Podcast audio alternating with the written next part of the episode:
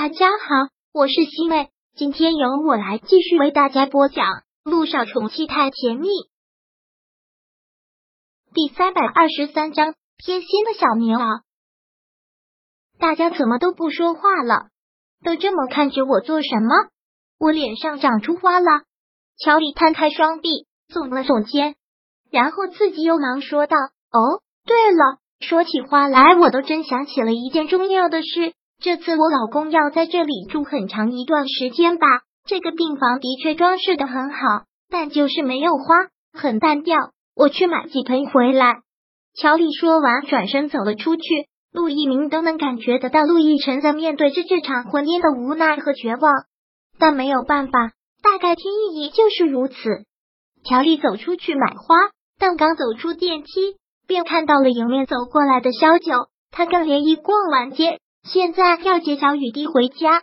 两个人都能想到，他们两个会走了个对面。乔丽走到他跟前站立，拦住了他的路。小九看着他，很不友好的问道：“陆太太。”是有什么事？也没什么事，老朋友见面都没有单独说上几句话，今天遇到了难得的机会。乔丽从头到尾又打量了他一遍，然后很赞许的点了点头。嗯，肖医生真的是越来越漂亮了，天生的美人胚子，都不用刻意的保养就能如此的迷人。陆太太也是一样啊，天生丽质，在这个整容成风的娱乐圈里，你真是一股清流。也难怪我前夫会跟我离婚，娶了你呢，可以理解。萧九口气也不怎么好，说完之后干脆说道：“我们两个之间就不要在这里虚情假意的寒暄了。你不张口，我就知道你想说什么。你放心，他都已经成为我前夫了，我也已经有了另一半，我不会再去招惹他的。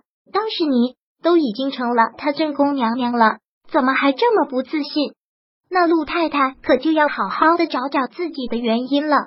小九说的这句话够狠，也没有兴致在这里看他自惭形秽，绕过他的身子，大步走进了病房。果然，如同小雨滴所说，如同外界的传闻，他们夫妻关系很不好。陆亦辰对他厌恶至极，这样就更是让小九想不明白了。既然是如此，那当初陆亦辰又为什么要娶她呢？当然，这个萧九也没有知道的必要。他大步的走进了病房，小雨滴还趴在陆亦辰的病床边，跟他有说有笑的说着什么。妈咪看到萧九来了，小雨滴很兴奋的喊了一声。萧九冲着小雨滴笑了笑，走了过去。妈咪，爹爹好可怜呀！医生说要他五天不吃饭呢，这实在是太可怜了。对你来说，一天不吃饭都是灭顶之灾。萧九怼了小雨滴一句，然后看向了陆亦辰：“今天感觉怎么样？好多了，那就好。”萧九有点小雨滴说道：“天不早了，小雨滴，我们该回家了。”小雨滴往后退了退，拒绝了：“我不想走，妈咪，我想在这里陪爹爹。我也住过院，躺在病床上好无聊的，我要在这里陪着爹爹。”小雨滴说这话，让陆亦辰暖心死了。真是个特别贴心的小妮子。那妈咪一个人在家，你就不怕妈咪也寂寞啊？萧九问道。一听他说这句话，陆亦辰问道：“萧谈走了？”嗯，他无心的一句话，陆亦辰倒是挺会抓重点的。对，美国那边有事，就先回去忙工作了。哦，陆亦辰在高兴之余，立马又失落了下来。萧塔走不走，其实对他来说都没有什么影响。他们都是各自有家庭的人，还能做怎样的妄想呢？小雨滴，既然晚上妈咪一个人在家，就回去陪着你妈咪吧。杜奕晨很喜爱的抬手揉了揉他的小脑袋，你有这份心的爹地已经很知足了，快跟妈咪回家吧。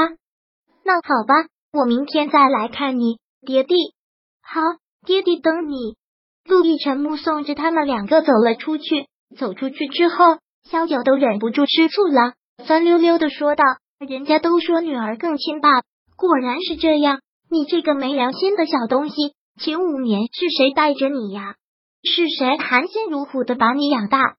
现在可倒好，事事想着你爹地。”小雨滴很委屈的嘟了嘟嘴，又很无奈的摇了摇头，都说女人是很计较的，我还不信，现在是真的信了。妈咪都跟爹地吃醋哦，我可不能跟你学。我长大以后要做一个大度的女人。陆雨欣，你还真是个小人精啊！这些话都是谁教你说的？嘻嘻，自学成才，厉害吗？萧九点了一下他的头，然后带他上了车。刚将车开出了光明医院，正好看到乔丽走在前面，后面几个花匠跟着，一人手里搬着几盆花。原来刚才他是出去买花的，还真是挺有雅兴的。乔阿姨买花回来了，刚才就说病房里面缺了花，买的花好漂亮呢。等明天我得去闻一闻，香不香？萧九从乔丽那里收回了目光，问这个小家伙：“你还真打算天天来医院报道啊？”“当然啊，爹地现在生病了，特别的虚弱，他一天不见我会想我的。”小雨滴说完之后，为了能让小九心里平衡，又连忙补充了一句：“妈咪。”你不用吃醋的，等哪一天你要是生病卧床不起，我也会天天陪在你床边的。